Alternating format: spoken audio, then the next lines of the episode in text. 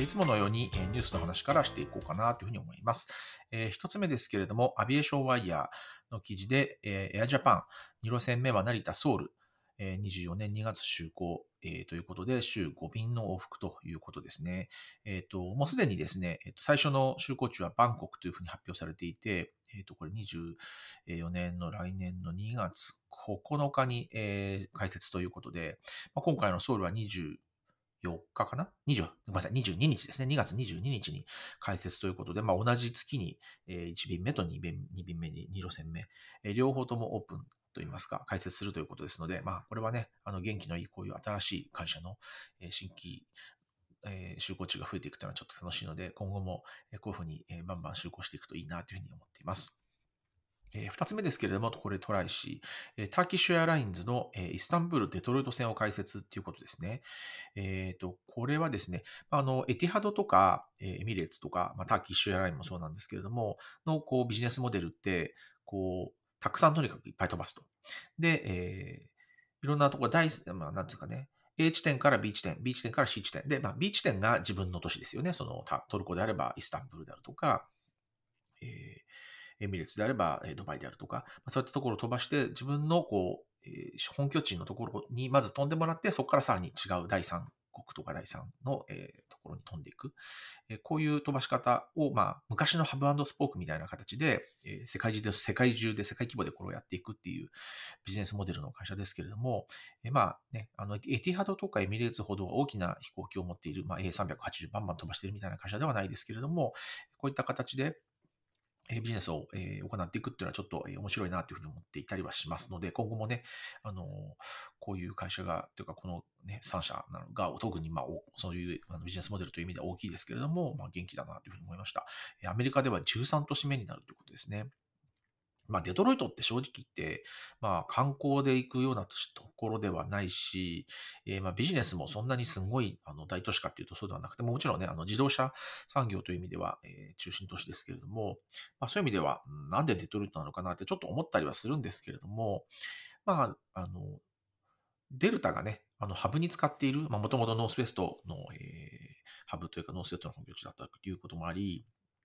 まあ、デルタが今もハブとして使っていますので、まあ、デルタの、えー、ハブ、デルタのネットワークで、まず、えーまあ、デトロイトまで来て、で、そこから、えー、さらに、えーまあ、トルコ、イスタンブールを経由して、まあ、イスタンブール自体でももちろんいいんですけど、イスタンブールを経由して、さらに違うところに飛んでいくみたいな、そういったことを期待されているのかもしれないですね。もちろん、あの、トルコ航空は、あタキシアラインズは、スターアライアンスで、えー、デルタはスカイチームですから、全く関係ない、そこの関係性はないんですけれども、まあそういったことも期待しているのかなというふうにちょっと考えてみたりはしました。まあそういう意味でね、あの、やっぱりアライアンス同士で、えー、自分たちのアライアンスのハブがあるところに飛ばすっていうのはもちろんあの、これまでもね、結構あったケースだと思うんですよね。例えば、え、全日空、まあ、ANA が、え、ヒューストンに飛ばしてユナイテッドの、え、ハブであるヒューストンに飛ぶですとか、えっ、と、まあ、これちょっとね、あの、今後どうなるかわかんないですけど、例えばスカンジナビア、ストックホルムに飛んでっていうところも SS っていうのが、え、あったので、えっ、と、飛ばそうとしたと思うんですけれども、まあ、ここね、あの、SS が今、え、ちょうどスカイチームに行ってしまうみたいな話があるので、まあ、どういうふうにね、今後なっていくのかわからないですけれども、えー、まあ、えー、こういう、えー、ハブスポーク的な考え方ってまだまだやっぱりあるんだなっていうのはちょっと実感した記事でもありました。えそれから3つ目、えこれもトライシーですけれども、アブダビ国際空港をザイード国際空港に名称変更、大統領が指示っていう記事なんですけれども、これをよく読んでいくと、え大統領のシェイク・モハメド・ビン・ザイザイド・アル・ナヒヤーン殿下が指示したって書いてあるので、まあ、自分の名前じゃんって思ったんですよね。まあ、あの、空港の名前って面白いですよね。結構あの、いろんな、特にあの、アメリカは有名なあの、政治家の名前であったりとか、まあ何かこう、なんですかね、土地にゆかりのある人の名前を結構つけたりしますよね。まあ日本はなんか全然関係なかったりして、すごいそれはそれで面白くて、北郎空港とか、ね、あの、阿波踊り空港みたいな、そういうのあったりしますけど、えー、まあ、それ自体はね、その、なんていうんですか、その、知ってほしいという人の名前をつけるというのは、まあもちろん素晴らしいと思うんですけれども、じゃあ、翻って、じゃあそれって何だったっけ？って、どこだったっけ？っていうのが、まあ分かると、まあいいですよね。まあこのアブダビ、えー、ザイード国際空港って呼ぶようになるのか、単純にザイード国際空港って呼ぶようになるのか、まあ実際にはでも行くとこアブダビだよね、みたいな話ってありますよね。なのでこれがどれくらい広まるのかっていうのはちょっと気になるところではありますよね。はい。で、例えば、あの過去のことをちょっと考えてみると、また私、カリフォルニアの、えー、サンノゼっていうところの近くに住んでたんですけど、えっ、ー、と、もともとノーマン、ワイ、ミネタ、サンノゼエアポート、まあ、インターナショナルエアポートっていう名前だったんですよね。で、まあ、ミネタさんっていうのは人の名前なんですけど、で、これを今年の頭に、えー、サンノゼ・ミネタ・インターナショナルエアポートに、まあ、リブランドしましたみたいなニュースがあったんですよ。まあ、正直、まあ、前後ちょっとひっくり返したぐらいなんで、どっちでもいいじゃんって思ったんですが、まあ、あの、サンノゼっていうのが前に来ることによって、まあ、よりわかりやすいっていうふうに言ったんですけど、まあ、まあ、っていうか、でも別に他の人も、じゃあ、ノーマン・ワイ・ミネタ、サンノゼ、サンノゼ空港って呼んでたわけじゃないよねっていう、結局サンノゼ空港ってみんな呼んでるじゃんっていうふうにちょっと思ったりはしました。えー、まあ、それを言い出すとね、例えば成田空港も今は成田空港っていうふうに呼んでますけれども、えっ、ー、と、もともと開港当時はね、新東京国際空港っていうふうに言われていて、まあ、あの、私、もともと千葉に住んでいたので、千葉ってなんか東京っていう名前つけつけがちだよねっていう、まあね、あの某、えー、テーマパークもそうですけれども、まああの、とはいえですよ、あの海外から見た、海外の人から見たときに、成田ってじゃあどこっていうのを、まあ羽田って言われたもんじゃわかんないんですけど、成田ってどこよっていう話になってくるので、まあどっちにしても成田空港のことを説明するときには東京、えー、かっこ成田空港みたいな感じで、どっちにしても書かれていますからね。あんまり、あの、なんていうんですかね、結局は、あの、土地名、地名の方が、あの、重要と言いますか、そちらに皆さん、あの、意識がいってると思いますので、なんかあまり深く考えてもしょうがないのかなという感じもしました。この間、今年かな頭にラスベガスにちょっと行った時があったんですが、えっ、ー、と、あの、ラスベガスの空港ってマッカラン国際空港って呼ばれてたんですよね。で、えっ、ー、と、なんか、最近突然名前変わったんですよ。ハリー・リードっていうふうに。で、2021年かな。で、えっ、ー、と、なんかね、Google かな何かでちょっと調べようと、空港に行く道を調べようと思ったら、もちろん国際空港っていうのは、まあ、ラスベガスには大きな空港それしかないので、まあ、同じだったのは分かったんですけど、それを見てたら、えマッカランって名前が出てこないって思って、なんかちょっと焦った記憶があって、あの、大きなね、こういう、あの、空港の名称の変更とかは、あの、正直、あの、混乱するのでやめてほしいっていう感じがしました。で、実際に、あの、ラスベガスに行ったら、いろんなところにまず、まだまだマッカラン、マッカランっていろんなところに書いてあって、いや、名前変えるんだったらちゃんとみんな全部一緒に変えてよっていうか、あの、新しく、あの、表示とかもちゃんと直してくださいっていうふうに思いました。なんかこういうのはね、統一性がすごく大切だと思うので、えー、っていうのが、えー、ありました。まあ、空港の名前って結構大切ですよね、と。そういう話です。はい。はい。えー、それではここから後半ということで、今日もビジネスクラスの話をしていくんですが、えっ、ー、とですね、今、今まで、えー、まあ、ユナイテッド、ブリティッシュエアウェイズかをやった後は、えー、日本の航空会社とか、オセアニアの航空会社、えー、ヨーロッパの航空会社みたいな感じでまとめていたら、もう意外ともう終わっちゃうじゃんっていうのを、まあ、わかりまして。で、まあ今日はちょっと最後になっちゃうんですけど、まあアメリカの航,、えー、航空会社ということで、まあユナイテッドの話はすでにしたんですけど、私デルタの、えー、ビジネスクラスは乗ったことがなくて、まあ、とか、デルタもアメリカもないのか。っていうことで、ないじゃんっていう話になってしまうんですけど、じゃあどこ乗ったかなって考えたら、ノースウェスト、まあ、デルタの前身ですよね。デルタの、え、買収されてしまった会社ですけれども、ノースウェストのビジネスクラスは乗ったことがあったなと思って、これはね、もうすごい探したんですけど、全く情報なく。で、これも私もね、すごい昔で、もう、ね、多分20年近く昔なんですよね。まあ、あの、普通の本当にあの幅が広くて、あのまま、なんですかね、こう、フラットにはならないタイプのビジネスクラスだったので、まあ、正直あの皆さんにご説明するほどもないと いう感じなので、ちょっと情報としてはあんまりなくて大変申し訳ないんですけども、まあ、そういう意味では最近乗ったのがカナダ、エアカナダ。えー、ですね、エアカナダは2回ビジネスクラス乗ったことがあって、1回は、えっ、ー、と、ビットして、その、ちょっとこう、えー、なんていうんですか、いくらかっていうのを入れて、あの、それが、あの、なんていうんですかね、オークションであの買えるというタイプの方法で買ったことがあったのと、え、ー、と、もう一回は、ユナイテッドの多分ビジネスクラスにマイルで乗った、乗ろうとしてたんだと思うんですけれども、その便がキャンセルされてしまって、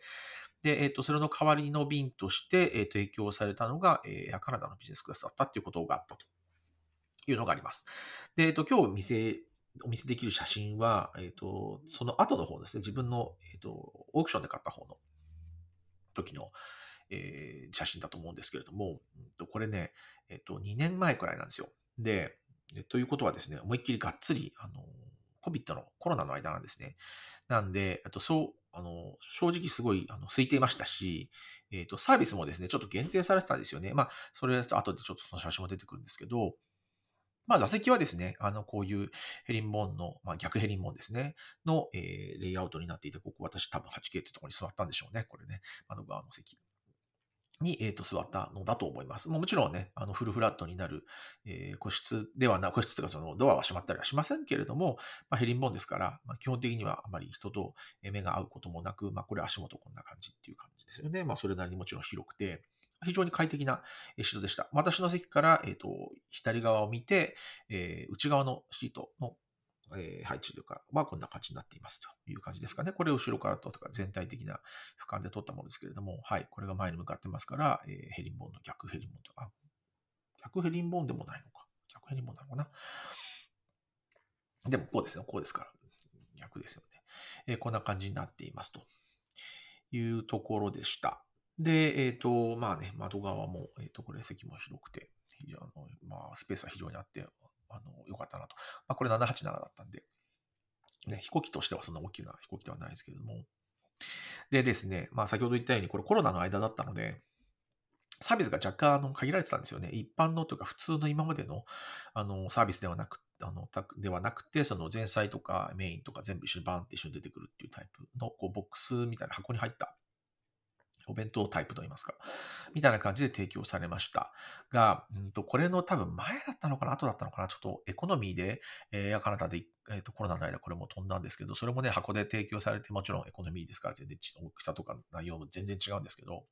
これがね、まあ、冷凍のなんかね、すごい冷凍されて、ちゃんと解凍されてないようなパスタが出てきたっていう、これはなかなかびっくりしたんですけど、あれはあの特殊な事情といいますか、あの特殊なあれだったと思います。まあ、それはね、エコノミーの話なんで置いておいて、で今回はビジネスクラスということで、まあ、それなりに、あの内容としてはね、非常に良かったかなというふうに思います。まあ、ただ、ね、あの普通のフルサービスというよりは、ちょっとこう、ボックスで提供されるというタイプでしたので、ちょっとね、残念だったなという気はしますけれども、ま、ただ、あの、私は、ま、前にも言ったかもしれませんけど、ビジネスクラスに求めているのは、あの、ゆっくり出られるっていう、あの、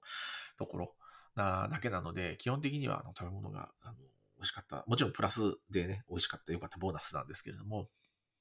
そんな感じで、非常に快適な、えー、この空の旅ができたなというふうに思いました。で、私が多分オークションで支払った額も、まあ、あの、まあ、最低まではいかないですけど、最低にプラスアルファくらいで、えー、載せた金額だったので、まあ、そんなに高くなかったのかな。なので特にコロナの間、めちゃめちゃ安かったんですよね。ですよね。エアカナダ。あの、日本、アメリカから日本に行くの。もうね、600ドルとか700ドルとか、そんな感じだったので、それに対して、えっ、と、ちょっと、ちょっと本当いくら載せたか忘れましたけど、忘れてしまいましたけど、まあでもそれに、えっ、と、オークションでお金を払っても、ビジネスクラスでに乗れるとし、乗れる金額としてはすごくあのお得な金額で乗れていたかなという気がします。はい。で、えっと、これでですね、ビジネスクラスの話自体は、あの、私の、あの、経験、私の経験で自分で、あの、限っちゃったんで、えっと、少なくなっちゃったんですけど、えっと、終わり、終わりなんですけれども、えっと、まだね、せっかく、えー、ちょっともう少しお話したいことがあって、っていうのは、えっ、と、一つはコンコルドの話です。私、コンコルドに乗ったことが、まあ、ブリティッシュアウェイズで働いたことがあるので、その話を、えー、しようかなと思うのと、あと実はこの間ですね、私 TWA ホテルっていうあの JFK、ニューヨークの、え空港ですね、に、の中にあるホテルに、え泊まってきました。なので、ちょっとその話をね、えっ、と、また、え次の2回かけて話して、まあ、今シーズンはそ,、まあ、そんな感じで終わりなのかなというふうに思っていますので、えもしよろしかったらですね、ちょっとビジネスクラスの話はなくなってしまいますけれども、あと2回、え今シーズンお付きお付き合いいただければなと思います。